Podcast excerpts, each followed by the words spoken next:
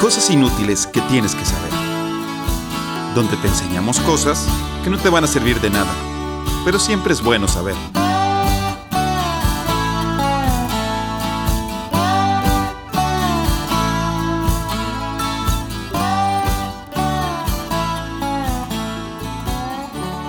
Hola, ¿qué tal? Y estamos de vuelta en una temporada más de cosas inútiles que tienes que saber. Así es, hace aproximadamente un año empezamos con este podcast. Les queremos agradecer a todos, pero sobre todo le quiero agradecer a mis hermanos que están aquí conmigo. Mario Alberto. ¿Qué tal? Muy buenas tardes, días, noches a todos y todas. Muchas gracias por escucharnos, por esperarnos este, este tiempo para volver a comenzar el Cosas Inútiles que tienes que saber. Mauricio, ¿algo que quieras agregar? ¿Qué tal? Muchísimas gracias de veras a todos los que nos han escuchado. Súper feliz de estar en otra temporada y otra vez con ustedes en Cosas Inútiles que tienes que saber.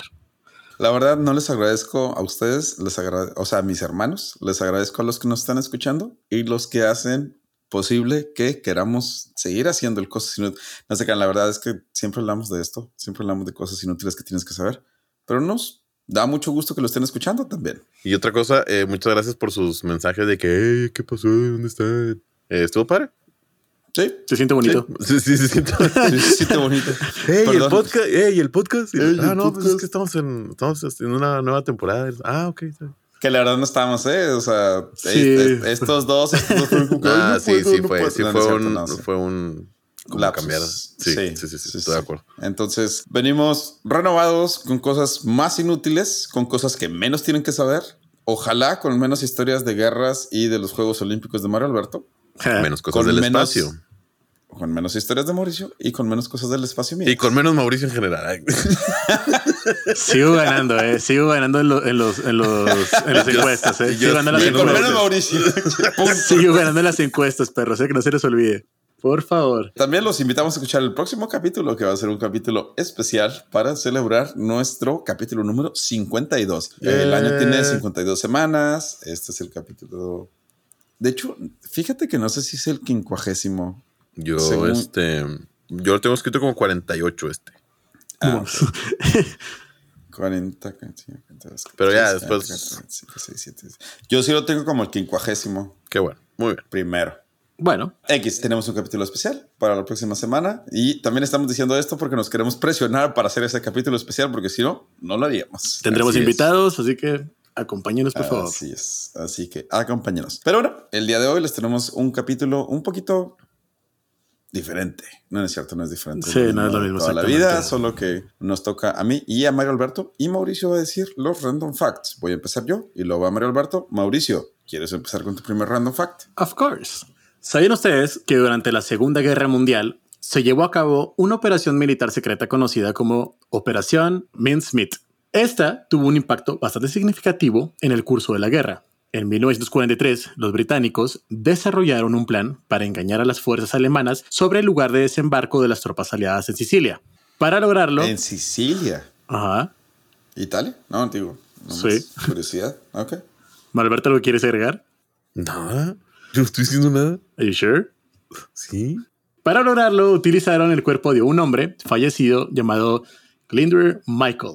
Lo vistieron como un oficial de ejército británico, le colocaron documentos falsos y lo dejaron a la deriva en el mar cerca de las costas españolas. El objetivo era que el cuerpo y los documentos fueran descubiertos por los alemanes, quienes creerían que habían obtenido información sobre un ataque inminente en Grecia. Sin embargo, el cuerpo fue encontrado por un pescador español. Las autoridades españolas entregaron los documentos a los alemanes, quienes cayeron en la trampa y desplegaron sus tropas hacia Grecia, dejando Sicilia con una menor defensa. Como resultado, Oh. Cuando los aliados finalmente desembarcaban en Sicilia, encontraron una resistencia mucho menor de la esperada y lograron una victoria decisiva. La operación Mincemeat es considerada uno de los engaños más exitosos de la historia y demostró el poder del espionaje y la desinformación en los tiempos de guerra.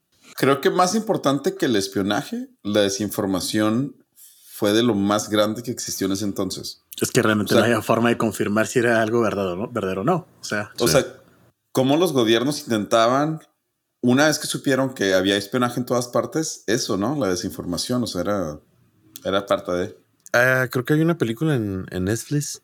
en Netflix. ¿De en eso? Netflix de eso. Y este, y si es como, como lo platicas, le hablaron a los españoles porque técnicamente eran neutros, eh, el gobierno de España. Eran, Sí, sí, sí. eh, eran, eran los fascistas más neutros que existen. Pero como el soldado era británico, eran tan neutros que tenían que darle el cuerpo a los británicos. Entonces, eh, los españoles eran tan neutros que le quisieron avisar a los alemanes que le iban a dar la- el cuerpo a los ingleses y que tendrían una hora sola con él. Pues sí. Oye, somos bien neutros. Tanto que, mira, ahí está el cuerpo ingleses, pero alemanes también.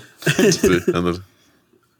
Pues sí, eso fue lo que les ayudó en su desembarco En Sicilia. en Sicilia. Muy Sí. bien. Ahora no fue Mario Alberto el que habló de la guerra, sino fue Mauricio. Así es. Y agárrense. Ya agárrense. Pero bueno, me toca a mí. No les voy a hablar de la guerra, no les voy a hablar del espacio y no les voy a hablar de Europa. Así que prepárense. Hoy les voy a hablar de uno de los robos más grandes de la historia. Y yo sé que cuando digo esto, mucha gente se imaginará el robo de alguna pieza de arte invaluable, de cajas de seguridad en algún banco o hasta una joya preciosa escondida en algún lugar inaccesible. ¿no? los bancos de diamantes que ya les hablé ni uno. Ni uno de esos. ¿No? Ok, si te digo el robo más grande de la historia, ¿qué te imaginarías? El robo de diamantes del que hablé en, un- en como que capítulos pasados. Ándale, pues no, no tiene. Eh, Mario Alberto. la elección de Chihuahua del 86. No, no, no, no. No estoy hablando de nada de eso. Estoy hablando del robo de uno de los líquidos más preciosos y caros del mundo. Vino, güey, no mames. ¿Vino, Mario Alberto? Mm. No tengo ni idea, No. güey. A ver, si No. tuvieras que decir un líquido, así, Un líquido. Un líquido muy caro. un líquido muy caro. Mercurio. Ala, no, pues no, sí, no sé. No, no sé cuánto valga el planeta, pero bueno, este. No mames. no mames. Es broma, es broma, es broma. No, tampoco estoy hablando del petróleo. ¿Qué esperas que Mario Alberto dijera? el petróleo? Ah, claro, claro. Sí, Petróleo. eh, pues no. De hecho, este líquido del que estoy Veneno hablando. de eh, serpiente. ándale, veneno de serpiente. No, son muy caros. Sí, eh, pues el líquido del que yo estoy hablando vale 20 veces más que el petróleo. Ok. Dos por siete, como 1400 dólares el barril. Ok. Es uno de los tesoros de Canadá y una de sus mayores exportaciones después de la contaminación ambiental por los incendios en sus bosques, con la cual estoy sufriendo en este momento. Eh, estoy hablando de uno de los regalos más grandes que nos ha dado el NAFTA, algo que nos alegra todas esas mañanas que decidimos desayunar hotcakes. Así O es, hoy les sea. voy a platicar del robo más grande de el jarabe de maple, Oh. Ah, de miel, de miel. No, también jarabe de conocido como el sirope de maple. Diferente Ah, a ¿no la es miel. miel? No, no es miel. Ah, no La miel. miel es miel. Sí, la miel es miel de abeja. Ah, El jarabe o sirope de maple es jarabe o sirope. O sea, un barril, un barril de la cosa esa de maple. de jarabe de maple vale más, 20 veces más que un barril de petróleo. Ay, eso sí está interesante. Sí, sí, sí. sí. Perdón, o sea, el otro también, pero Para entender por qué este líquido es tan preciado, primero tenemos que entender que solo un pequeño grupo de familias canadienses de Quebec o Quebecois, que se le conoce como la FPAQ o Federación de Producteurs Acericoles de Quebec. Bueno, esta, la Federación de Productores de Jarabe de Maple de Quebec, produce el 80% de todo el jarabe de maple del mundo. Ok. O sea, es un monopolio. Casi, porque sí. A una Lo hora de muy Montreal. feo, Mauricio. Monopolio al expansión de- sí, como- Denominación de expansión de- origen. Claro. A una hora de Montreal existe una bodega que almacena decenas de millones de dólares en barriles de este preciado líquido, que de hecho se conoce como oro líquido. Como se podrán imaginar, este altamente resguardado con cámaras y registros de entrada y salida. El jarabe maple. ¿sí? Cada productor de maple de la región y casi de todo Canadá, donde se produce el 95% del jarabe maple del mundo, tiene que pagar una cuota para mantener este almacén casi siempre lleno. Sí, el que se le conoce como el almacén internacional de jarabe de maple. Oye, ¿por qué le dicen maple? O sea, tiene algo que ver con el árbol. Sí, ¿no? Sí, Pues viene sale. del árbol de maple. De hecho, ahorita les voy a platicar de dónde viene. La idea es tener un colchón en caso de que algún año no se pueda producir suficiente jarabe para cubrir la demanda que existe. Para entender qué tan difícil es hacer el jarabe de maple, primero hay que entender que para hacer un litro de jarabe se necesitan 40 litros de savia de maple. Ok. ¿Sí? ¿Savia? Sí, sí, sí. ¿Savia? La cara de Mario Alberto. ¿Sabes lo que es la savia? Sí. Ok, 40 litros de eso hacen un litro del jarabe que te desayunas en el IHOP cuando vas al paso. Ok, ok. Ok. Es eso, decir, un barril, un barril de 200 litros necesita más de 8000 litros de savia. Mm, Ok. mm. Sí, pues sí. ¿sí? Esta savia solo se puede recolectar durante entre dos y tres semanas en todo el año, al final del invierno y a principios de la primavera. Solo tres de las 13 especies de árboles de maple pueden ser usadas para crear este elixir canadiense. El maple rojo, el maple negro y el maple con el nombre más original del mundo, el maple de azúcar. Maple sabia. 4 a 1. Si sirve de algo, eso suena como que mucha generación de empleos. El motivo por el que solo se puede recolectar en estas semanas es porque lo que se necesita es que haya un cambio muy drástico de temperatura en la noche para que la savia baje a las raíces del árbol para ser resguardada y luego suba en las mañanas cuando hace un poco más de calor y esta presión hace que las tuberías conectadas a los árboles, o sea, literal conectan tubos a los árboles cuando suban y bajan y este cambio de presión Sí, las presiones. de la savia puedan salir. Tienen, haz de cuenta, hay algunos árboles que hasta tienen de que así como, Perilla. como llaves de agua, pero de savia, para poder sacar la savia de los árboles. Pero bueno, Me imagino que la, que la procesa, ¿no? Después de sacar el árbol. Ah, sí, sí, sí, claro. Una vez que sacada, se tiene que calentar en un proceso bastante complicado, agregando un poquito de agua y luego durante días se pone a calentar y luego se le baja la temperatura, se pone a calentar, se le baja la temperatura para evaporar el agua y evaporar todo el agua de la savia también. Y de esta manera queda nomás este jarabe de maple que conocemos y ponemos encima de nuestros hot cakes. Es el tipo de procesos que me Pero gustaría bueno. saber cómo llegan a ellos. Es como que, ah, sí, mira, le subes y le bajas, y le subes y le Sí, bajas, y le subes y le bajas y lo ya. Sí, o sea, de hecho, hay, hay como que existe un límite en el que, ah, no, pues te pasaste y ya, ah, ya arruinaste toda la cosecha. Ah, o sea, le quitaste demasiada humedad. Se quemó, no que le quitaste la humedad, pero quemaste demasiado. Pero bueno, ahora sí, ya una vez que entendemos un poquito por qué es tan complicado hacer esto, ahora sí, vayamos al robo casi maestro. Un día cualquiera, en esta bodega que les digo cerca de Montreal, uno de los inspectores de esta bodega llamado Michael o Michael, porque era de Quebec, pero vamos El a Mike. llamarle Michael o Mickey, El el Mike. Mike. Estaba haciendo su chequeo regular.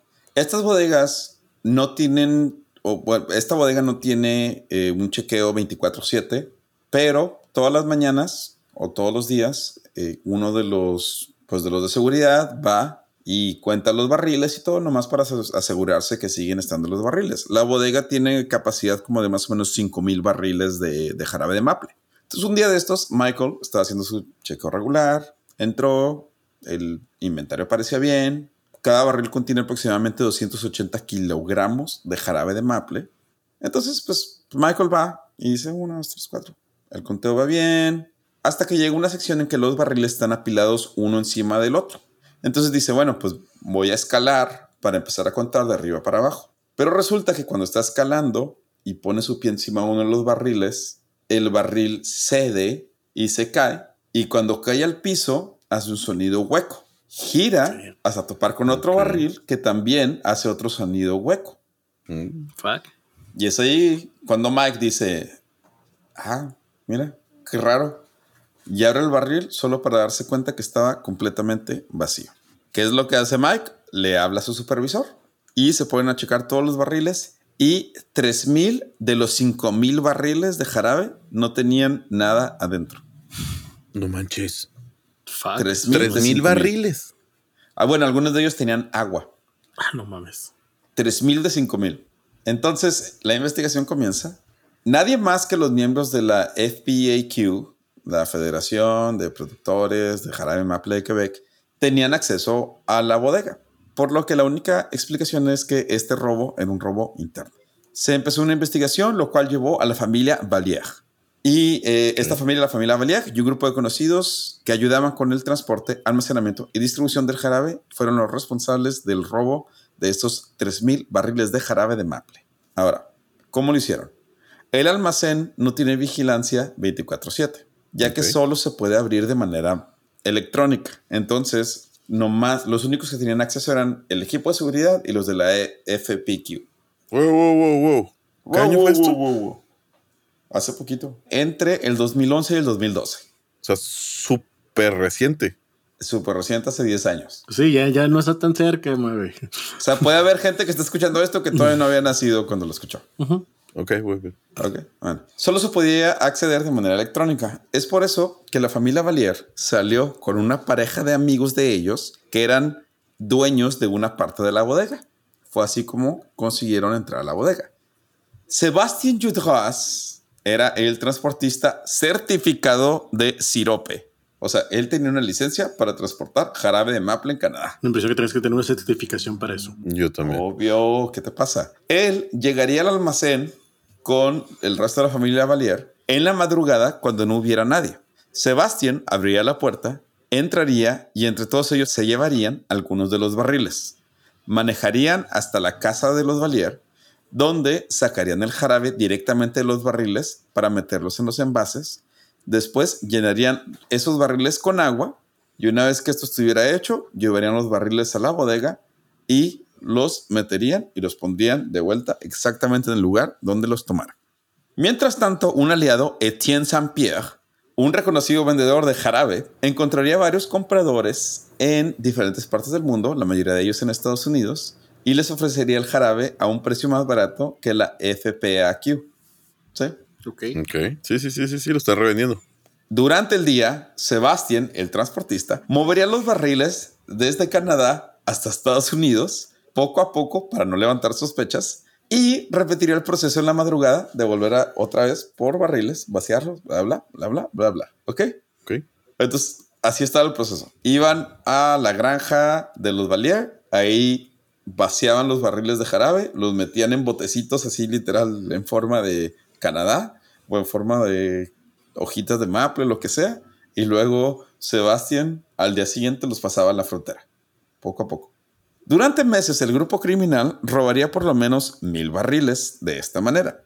Pero la red de compradores crecía cada vez más y el pequeño grupo no se daba abasto con la pequeña cantidad de barriles que podía sacar del almacén, vaciar, llenar de agua y luego regresar. O sea, llegó un momento en el que la demanda de jarabe que tenían era más grande que lo que ellos podían hacer con el proceso que tenían.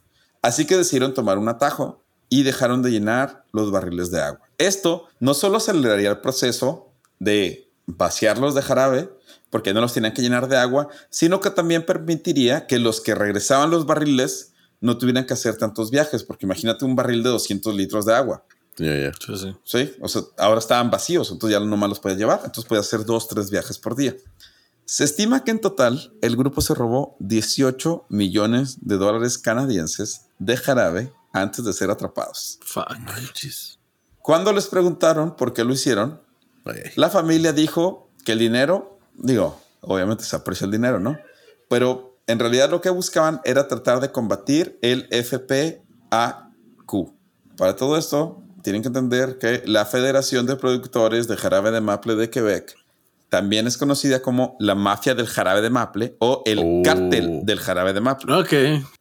Porque justo como la OPEC del petróleo, esta asociación puede controlar la oferta de jarabe en el mercado, ya que producen el 80% de todo el producto, pueden modificar los precios, estándares de calidad, cualquier cosa que tenga que ver con vender y comprar jarabe, ellos lo pueden manejar. Ya. De hecho, incluso aquellos que no estén afiliados a la asociación tienen que dar cierto porcentaje de jarabe para las- la Reserva Internacional. Ok. O sea, no importa que no seas parte de la asociación. Si vendes jarabe de maple, tienes que darle Tienes jarabe de maple a la asociación. Ok. Es por eso que Richard, el, el líder de este movimiento, que es hijo de un granjero que no era parte de la federación, pero que tenía que pagar esas cuotas, decidió robar de los ricos para entregar a los pobres. Como Eh, ¿A poco todo no la vendía? Robin Hood canadiense. Pues obviamente la vendía, pero... Ah, ok, bueno. bueno. Sin embargo, este Robin Hood canadiense pasaría ocho años en la cárcel para pagar aproximadamente 9 millones de dólares canadienses a la FPAQ.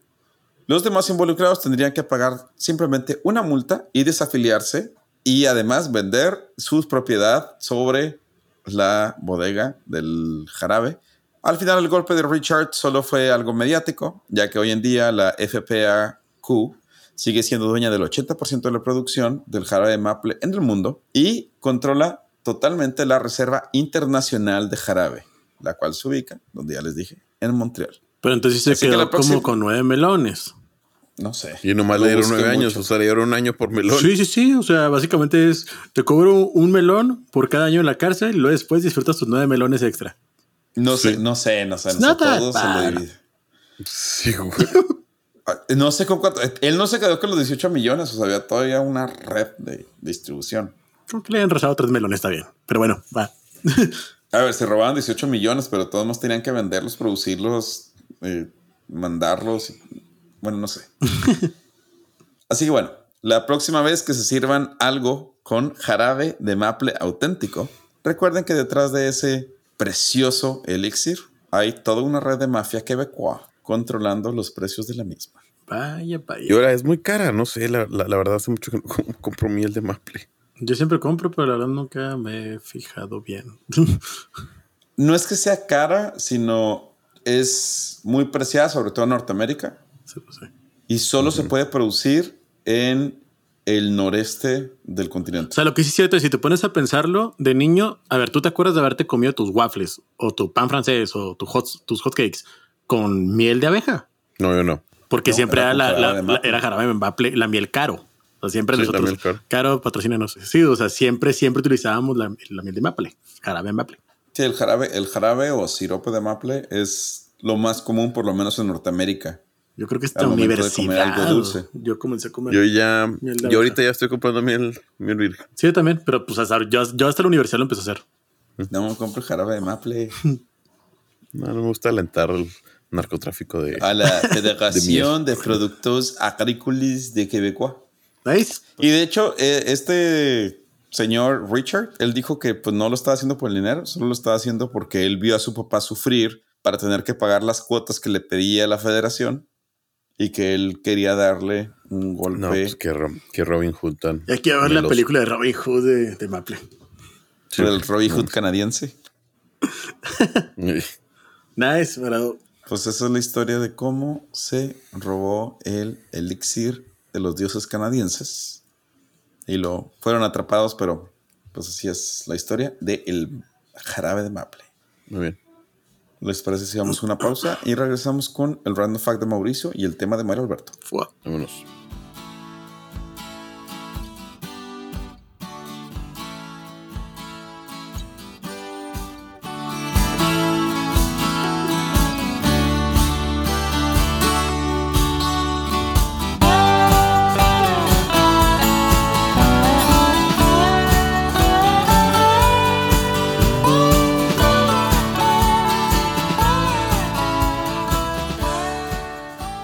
Estamos de vuelta.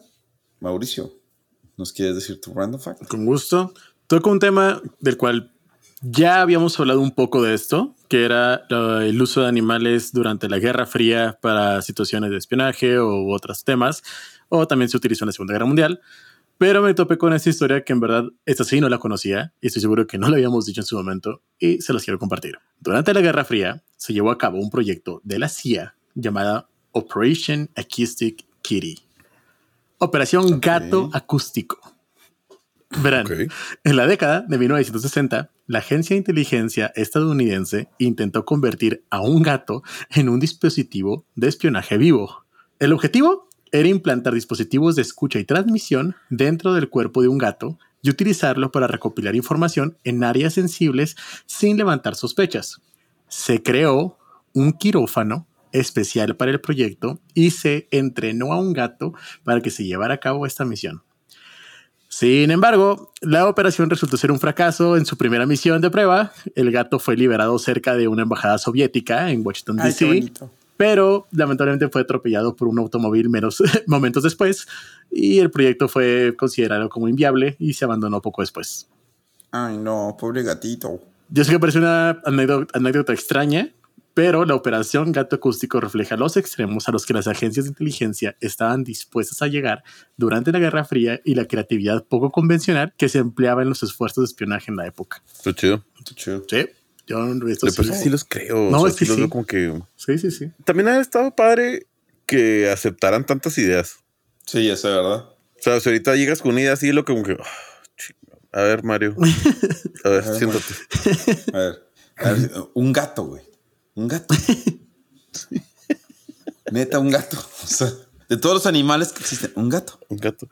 Sí. Y, y que te dijeron, oye, y si entrenamos unos halcones para matar las palomas mensajeras, unos gatos que espíen, unos delfines que disparen, ¿te acuerdas? Alguien, alguien contó de los delfines que disparaban. Yo, Sí, yo estoy seguro delfines. que esto de. Sí, las de Ucrania. Yo estoy seguro que esto Yo- de aquí salió una película de como perros y gatos, güey. Estoy seguro, güey. Señora, a ver, ¿cuántas hormigas hay en el mundo? Imagínense si entrenamos a un millón de ellas. Mario, ¿te parece si pasamos a tu historia? Claro que sí. Comenzamos. Amigos, amigas de cosas inútiles que tienes que saber, con el gusto de saludarles un miércoles más en esta segunda temporada del podcast más X de todos los podcasts. Ya empezamos. el más media tabla que los vaqueros, el movimiento ciudadano de los partidos políticos, el Ebrad de las corcholatas y el pues Estados 3 de los podcasts. Ándale. Así es. 45 minutos de radio escuchando a tres imbéciles jugando a ser locutores. Ah, Dos y medio. dos- Eh, güey, Difano, si eres bueno, güey, Dos- dos tranquilo, buenos güey. No te micrófonos y. Sí la arma el Difano, tranquilo. El día de hoy quiero comenzar diciéndoles que si algo me caracteriza, aparte de decir lo que pienso antes de pensar lo que digo, es que siempre intento pagar mis deudas, excepto con Cinépolis. Para mí no hay peor servicio que el de Cinépolis. No sé si les ha pasado. Pero bueno, ¿saben cuáles son las empresas peor catalogadas de México? Las empresas peor catalogadas. ¿En qué sea, sentido, eh, perdón? Ah, sí, yo ah, ya sabía. Sí, Es- ahora te lo traigo abogado. bien. No, no, te lo traigo, pero Depende. así. Depende. No, esto sí no puede depender, güey, porque son números. Las empresas que tienen más quejas ante la Profeco. Punto, güey, con numeritos. Sin Del decimal. cel. No. Easy. Es que, Ah, Mario, espérate, déjame te digo ser. que depende de la gravedad No, no, de- no, no, de- no. del tema, ¿eh? Quejas. Profeco, quejas, Profeco, quejas. Va. Ah, una queja. Mira, una. Otra queja. Ah, mira, dos. Mastercard.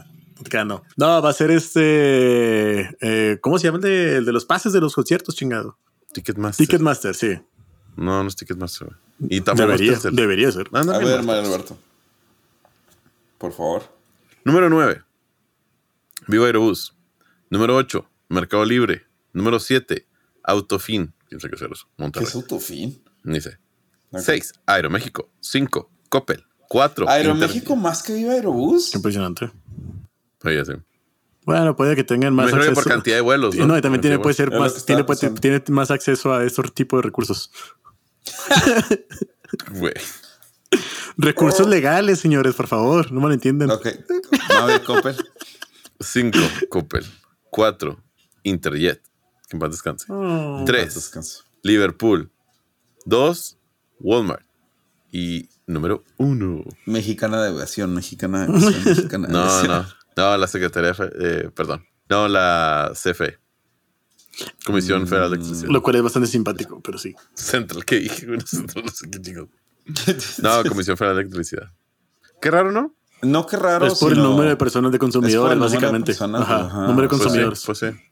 Sí, claro. Claro, sí. Sí, porque le, le gana 4 a 1. güey. O sea, Walmart O tiene sea- 8.821 quejas en 3 años y la CFE 36.000. De hecho, que Interjet esté más arriba que Aeroméxico, cuando probablemente Aeroméxico eh, controle más vuelos de lo que controlaba Interjet en su momento. O sea, Ujú. Sí, sería simpático hacer eso, o sea, ver esa, esa gráfica, pero en rubros. O sea, aerolíneas, este, tiendas de conveniencia. O sea, porque el es- porcentaje. Ajá, es que estoy seguro. Eres una empresa que vendió una cosa y tiene un, una queja y ya. Es que estoy seguro que hay varios rubros que tienen varias, o sea, muchas quejas de esas. Por ejemplo, aerolíneas sería una de las principales, lógicamente. O sea, pero estoy seguro que Sí. por ahí también universidades pueden entrar bastante duro. Sí, Sí, cuando no te quieren dar tu título porque debes dinero. pero bueno.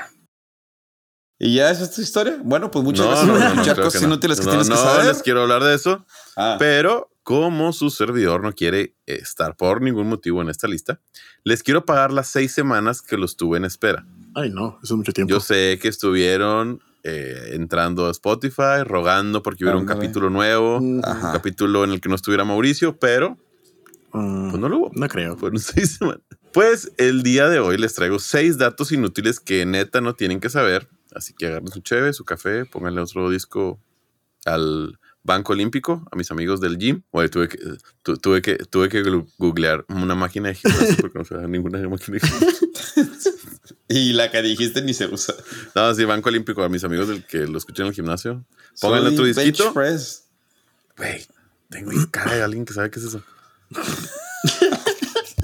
ok. Número uno. Imagino que habían escuchado hablar sobre los delfines y su habilidad para... Ah, ahorita estamos hablando de delfines. ¿Es correcto? Y su habilidad para nadar con solo medio cerebro activo mientras el otro duerme. ¿Se acuerdan? Ya hemos platicado de eso. Sí, de los... Con Mauricio, toda la prepa. Bueno, pues al parecer sí. no solo los... al parecer no son los únicos con esta habilidad. También aves han presentado la habilidad de dormir mientras vuelan. ¿Y por qué los humanos no podemos hacer esto? Porque no somos tan inteligentes. Mm, no. No lo sé, hay Pues cosas... porque así como la mayoría de los simios tenemos sueños monofásicos. Ay, Así qué es. padre se escucha esa palabra, es. monofásico. Si usted creía que esta palabra solo se usaba en la ferretería, pues no, también se usa aquí. Ustedes no sigan como que me... Ah. Sí, sí, sí, yo sé que los Tengo, dos no tengo cara de que cuando entro a la ferretería, los ferreteros se burlan de mí. Deme O sea, algo monofásico. o sea, tengo cara de que odio entrar a una ferretería porque yo sé que los ferreteros van a decir, ay, en este. Es algo que siento que un eléctrico me diría y yo me quedaría como que, ah, sí, mamá, y luego... sí, no, no se preocupen, síganme. Ok. Es porque, es porque dormimos en una fase, mono uno fase. ¿Y qué tiene que en ver eso con la fase. ferretería?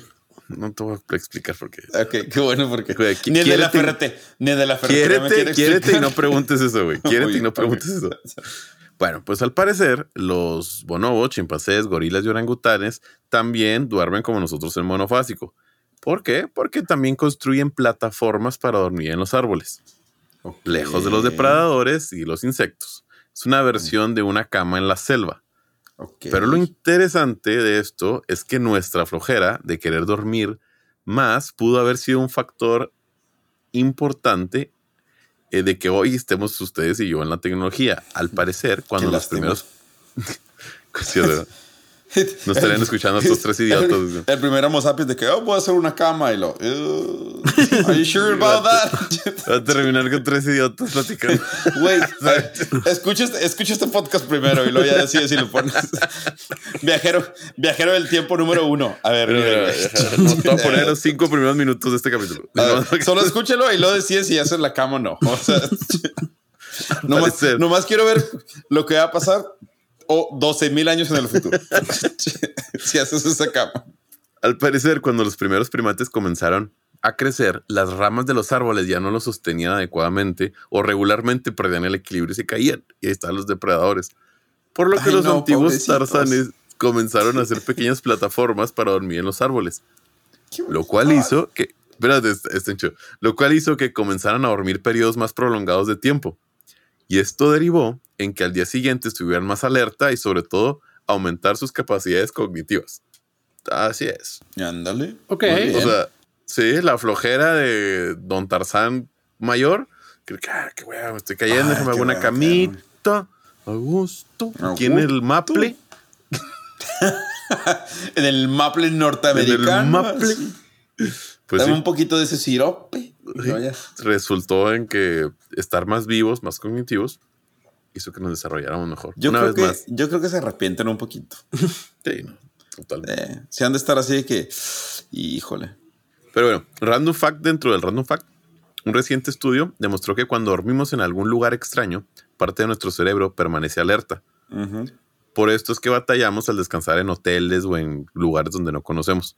Eso, Ok. Cuando recién te mudas a un nuevo depa, ¿Sí? todo eso. Bueno, pues lo simpático en esto es que si lo piensas así, una parte de tu cerebro está creando tu sueño y la otra parte está sorprendida de lo que está creando la otra y está esperando el plot twist, güey. Es que sí, la, la verdad, como alguien que tiene sueños vívidos, sí es de que, güey. Oye, ¿y sabes cómo se dieron cuenta? Porque los ponían a dormir y lo usaban como un, como un silbato y se los ponían así, pues, o sea, obviamente muy chiquito, muy, muy, muy- perdón, muy, Bajito. muy tenue, muy Sí. suave. Se los ponían en un oído y no se despertaban y luego se los ponían en el otro y sí despertaban. ¿A qué simpático? Sí. Y acuérdate que estamos contrarios, el lado izquierdo, derecho. Ok. Sí, sí. Sí. Y, ahí- y ahí se dieron cuenta que uno, que uno está más alerta que otro. Ah. O sea, ¿de qué lado tengo, que poner. ¿de qué lado tengo que poner el celular para que me despierte en la mañana? Mauricio, No, tú- nunca. Tú, tú duerme. Tú- Oye, tú- te voy a decir, una, una compañera fe.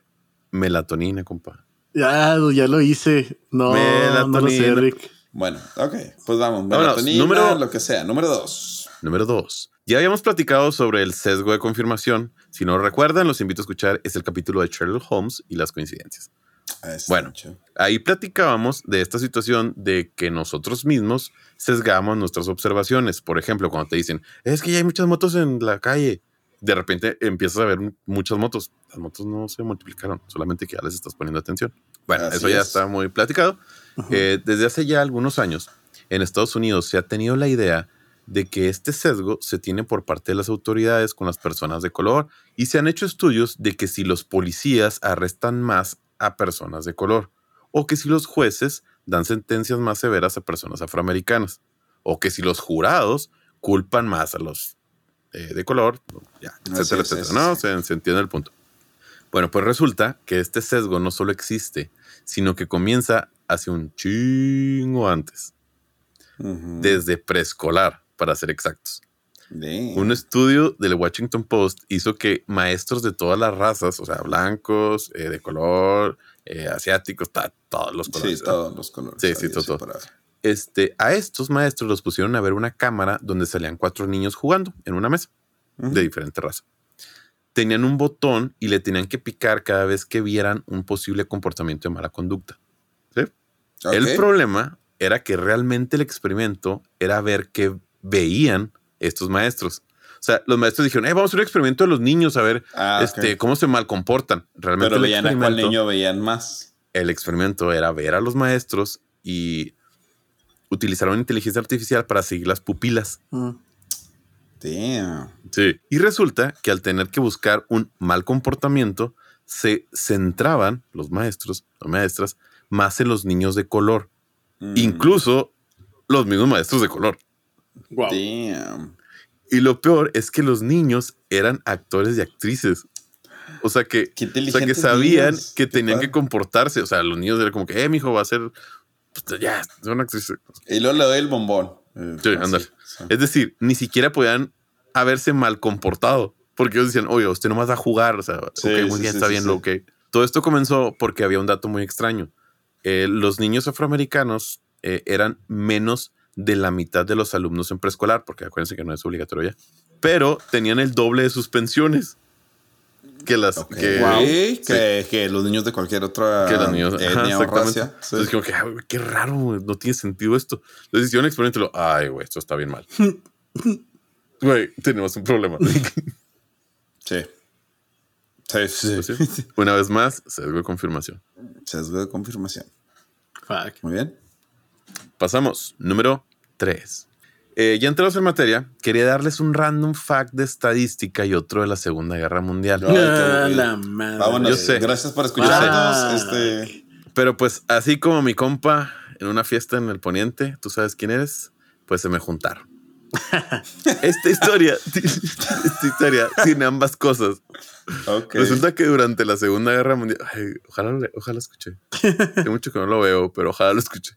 Esta que historia tiene ambas cosas. No, no, esta historia tiene ambas cosas. Resulta que durante la Segunda Guerra Mundial, los aliados revisaron los agujeros que hacían las balas en los aviones que iban a combate contra los alemanes. Ah, sí. Sí. Sí. La idea era hacer más fuertes los aviones en estas áreas para cuando los alcanzara la artillería y pues así durar más en combate, ¿no? Era muy simple. A ver, ¿dónde te están pegando? Déjame los refuerzos para que cuando te peguen vuelvas a casita. Sí. Bueno, entonces le dijeron a un güey, agarra toda esa hilera de aviones eh, que vienen de la guerra y en este papel, en un papel donde tenía dibujado el, el avión, le pones una marca roja donde veas una bala. Y se agarró uno por uno, por uno, por uno. Bastante, bastante simple. Básico. Sí. ¿sí? Eh, después de esto, pues el pensamiento fue bastante simple e inmediato. Vamos a reforzar las áreas del avión donde tienen más puntitos rojos Pero no. porque es donde hay, hay más balas. Estaría bien en teoría, pero era una deducción eh, algo lógica que al final el maestro Abraham Walt, matemático judío, por cierto, llegó a una conclusión diferente. Los puntos rojos solo representaban el daño en los aviones que llegaban a casa, es decir, que regresaban Sí, de de combate. Así es. Sí. Las áreas que realmente deberíamos de reforzar eran lugares donde no había puntos, porque esos son los lugares donde el avión no sobreviviría al ser golpeado, es decir, que no volvió. Así es. ¿Y a cómo se le llama este fenómeno? Survivor bias. Exactamente, sesgo de confirmación. Una- esos, sí, cro- esos sí son crossovers, Mauricio. Ahí te, Ahí te encargo. Dude, No por tus, favor, no tus tlaxcaltecas peleando contra tú- filipinos. Por favor. mi, historia estoy, se- mi historia estoy seguro que es mejor, eh, créeme. Créeme. No, sí, sí. El sesgo del, so- del sobreviviente se le llama. Sí, obviamente. oh, últimamente lo traigo mucho en mente. Cuarto. Este está, está muy cortito, pero me dio un chingo de risa, güey. Una maestra de primaria compartió que regularmente es llamada por sus alumnos de diferente nombre. O sea, que no le dicen Miss o eh, Miss Robinson. O sea, le cambian el, le cambian el El nombre. nombre. O sea, le dicen mom, eh, mami, eh, uncle, aunt. O sea, como elegías tu mam- a tu maestra mamá, güey. Ok. Sí, sí, sí, sí. sí Pero sí, son sí. niños chiquitos. Ok. Ok, se dio cuenta que en realidad ya estaba con otra generación, güey, cuando uno se equivocó y le dijo Alexa, güey. Ouch. Ouch. No, eh, no. Lo que más me causa conflicto ahí es no, hey Siri. Ah, ah. No, Alexa, güey. Alexa. güey. exactamente.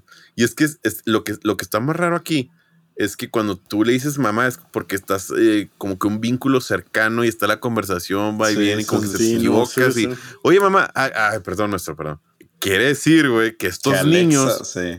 ya traen algo bien intenso con Alexa, güey. Que por cierto, mucha gente se cambió el nombre de Alexa a algún apodo como Lex o Lexi o Alex para no ser llamados Alexas. Sí, te creo. Sí, es el molesto. Entonces, qué raro. O sea, está los Adolfs y luego los Alexas de gente Los que se han Adolf cambiado. Hitlers, sí. No, los, Y luego los Alexas. los, los Benitos en Italia, aquí, ¿no? Los Benitos y luego ya. Ah, mira, habló mi Alex. No, no. No, Alexa. Para. Así como un saludo a todos mis amigos Siri. Ya, ándale, es cierto. Y a mis. Ok, Google. Vámonos. Número 5. Así es. Hay un tipo de hormigas llamado cortadores de hojas ¡Uh, o arrieros o son popos. Bueno, lo peculiar de esta hormiga es que vienen en un tipo de, viven en un tipo de panal. Es como una roca blanda con agujeros. Ok. Bueno, pues resulta que no es una roca, sino un hongo.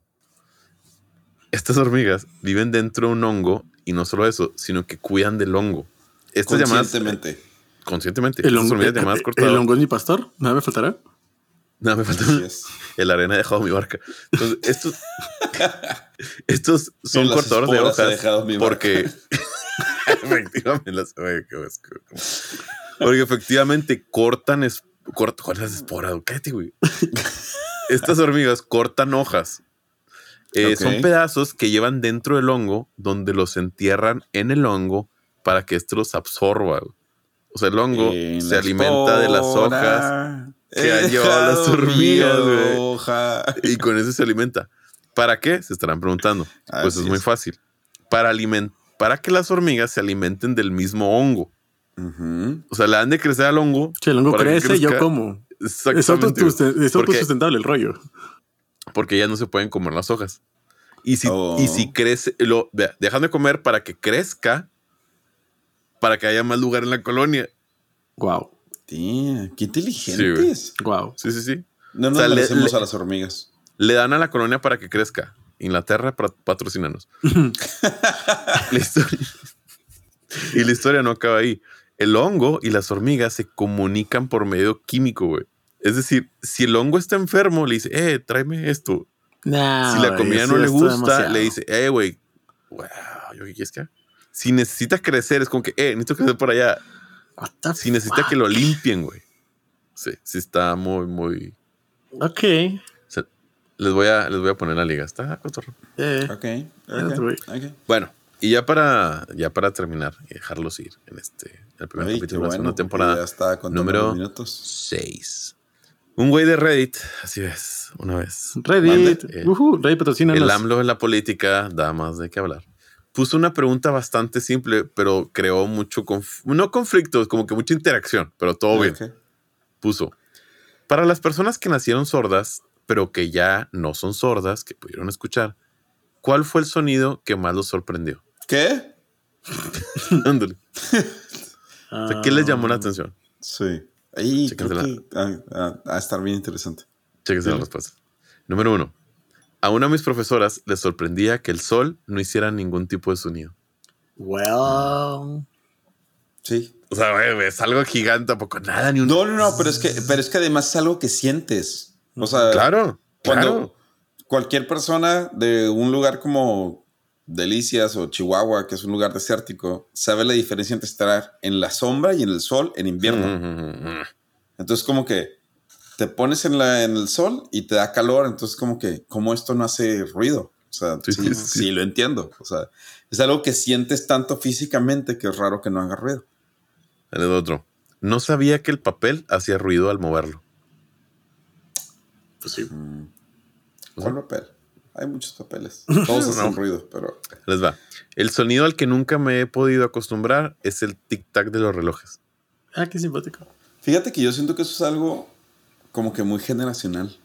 Mm, pues sí, o sea, pues sí. Sí, pues Hace poquito fui a la casa de una amiga que tenía un reloj todavía de... Y es raro. A mí no me incomoda. No, ni a mí. Podría A mí no decir me que hasta me pone como en... Yo sé. No, fíjate que, o sea, a pesar de estar en la casa de mi amiga que tenía el tic, tic, tic, o sea, es algo a lo que estamos acostumbrados y no nos incomoda, pero cada vez es más raro el estarlo escuchando. Sí, pues ya no hay relojes así, o sea, eso es Pero eso realidad. también es parte de tu ansiedad, güey. O sea, si lo empiezas a escuchar, es como que estoy escuchando el reloj. Sí, sí. Eh, mira, de, de, de mi ansiedad Prime no vas a estar hablando, digo, de mi Sí, Amazon o sea, Prime no vas a estar hablando. No, o sea, sí te- tienes ansiedad. ansiedad. ¿Y luego? Mira, si llegó un punto en el que les escuchar los, eh, los aviones de, de aeropuerto de aquí a Ciudad de México, por favor. O sea, Compa, sí. eh, nosotros O- o- no, ¿eh? Nosotros lo seguimos escuchando, no te preocupes. también- oh, yo odio ir a tu depa. Oye, eh, en la este gente depa. del, la gente que vive cerca del mar no escucha las olas, güey. sí, ¿no? Eso está bien raro. Te me estás bien raro también. Es bien Pero- raro. Pero pues porque vivimos pinches 5000 kilómetros del mar. Ya, hablando de eso, otro, otra persona pone odio los clics del ratón y el teclado. Nunca me pude acostumbrar. Ah, qué simpático. Otro es que eh, menciona, oí un grillo por primera vez por alguna razón, el sonido me enloqueció tanto que lo grabé y se lo puse a mi padre. Yo nunca escuché un grillo la señora. Ok. El otro, me sacaba de mis casillas que el sonido no parase del cuando me cepillaba el cabello. Ah, Sí, pues sí. sí. Sí, Estaba les va. Me sorprendía que la lluvia tuviera un ruido, pero la nieve no. Ah, bueno. Mm. sí, es cierto. O sea, Entonces está. Está otra vez, botana. eh, o sea, grité la primera vez que escuché que se activara la cisterna. Está bien mal, yo sé. No, pero sí. Teníamos, teníamos un amigo al que le sorprendió que las personas tuvieran voces diferentes, pudieran hacer voces diferentes. Tiene sentido. Bastante sentido. O sea, sí es cierto, como si nunca... Pues sí. Entonces, Es- este fue el más interesante que, que escribí. Es que sí es cierto. O sea, podemos hacer voces. O sea, Pero pues, sí, pues no. pues no. O sea, lo ves bien lógico, pero dices, pues sí es cierto, pues si nunca he escuchado. Pues sí. Eh, Una amiga eh, me preguntó que si el helado hacía algún sonido cuando se derretía. Damn. Mm. Damn. está raro. Es que está bien extraño. Eh, por último, una compañera de trabajo no sabía. ¿Han visto los tubitos que usamos en las albercas? Sí. Sí. No sabía que hacían como un sonido cuando los agitaban. Ah, sí. El- el- Sí, sí, y sí. no lo soportaba. güey. Sí, es un sonido bastante extraño, de hecho. A ver, yo todavía no soporto a los dos que se parecen mucho a mí y hacen ruidos cuando hablan. O sea, Sí, estoy tan alejado de los tubitos. pero- o sea, te- 30 años y todavía estos dos que se parecen a mí y hacen ruidos cuando hablan. Es como que. Y pues bueno, estos son los seis datos inútiles que yo les tenía pendientes y no me quería eh, quedar debiéndoselos. Con esto cumplo mi, mi cuota, así que Muy bien. he terminado. Follow. Perfecto. ¿Les parece si hacemos una pausa y regresamos con el último random fact de Mauricio? Let go.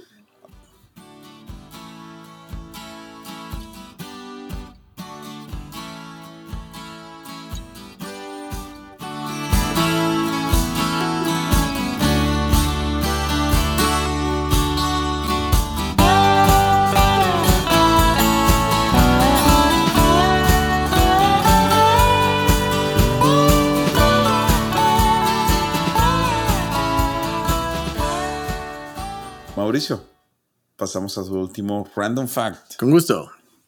Nos ubicamos en el año 1814. Ah, no, qué guay. Durante la guerra de 1812 entre Estados Unidos y el Reino Unido, las tropas británicas realizaron un inusual ataque a la ciudad de Washington, D.C., la capital de. Estados Unidos en ese momento. Durante la invasión, las tropas bri- británicas incendiaron varios edificios gubernamentales, incluyendo la Casa Blanca y el Capitolio. La historia, ¿Existían? sí. Sí, yo tampoco sabía eso. La historia cuenta que la primera dama de ese entonces, Dolly Madison, jugó un papel destacado en la salvaguarda de importantes documentos y artefactos históricos antes de que los británicos llegaran. Según la leyenda, antes de abandonar la Casa Blanca, Dolly Madison se aseguró de que el icónico retrato de George Washington fuera descolgado y llevado a un lugar seguro. Además, se dice que se llevó consigo documentos importantes como la Declaración de Independencia. El incendio de Washington, D.C., un hecho histórico significativo que dejó una marca en la guerra y en la historia de los Estados Unidos. La reconstrucción de los edificios dañados comenzó poco después y eventualmente la Casa Blanca y Capitolio fueron restaurados a su antigua gloria. Muy bien. Y así la primera dama fue como No sabía eso. que Estados Unidos había atacado otra vez. Digo, perdón. No sabía que Inglaterra había atacado después a Estados Unidos una vez declarada la independencia, güey. Sí, Ah, 812. Damn. sí, agarré mi ¿Tú ¿Sabes eso, güey? Sí. No, no. Bueno, O sea, como que. en otro eh, capítulo les platicaremos de la guerra de 1812. Pues la, la- la neta no es mala idea. La verdad, yo no sabía eso, güey. Ok, O sea, yo creí que habían firmado la paz y paz para ya para siempre, güey. No, pues es- a, a ver, eh, fue, fue como en México también. Sí, sí. Que México, somos independientes y luego seis años después de que, bueno, pues sí son. Nada, es que acá como 30 años, pero sí. No, se los cuento después, no hay problema. Yo está. Muy bien, perfecto. Bueno, pues muchas gracias por acompañarnos una temporada más de cosas inútiles que tienes que saber. Empezamos con el pie derecho o el izquierdo o los dos. Anyway, seguiremos hablando. Así es. Esperemos que lo sigan escuchando, Mario Alberto. ¿No? Agradecerles. eh, bienvenidos a esta su segunda temporada. Se pone mucho mejor. No es cierto. Mauricio. Muchas gracias y nos vemos en la próxima. Y recuerden, capítulo especial. Ah, sí es cierto, capítulo especial. Ah, capítulo especial. Que lo pasen muy bien y buenas noches. No, o no. días o tardes o lo que sea. Chao, Genchi.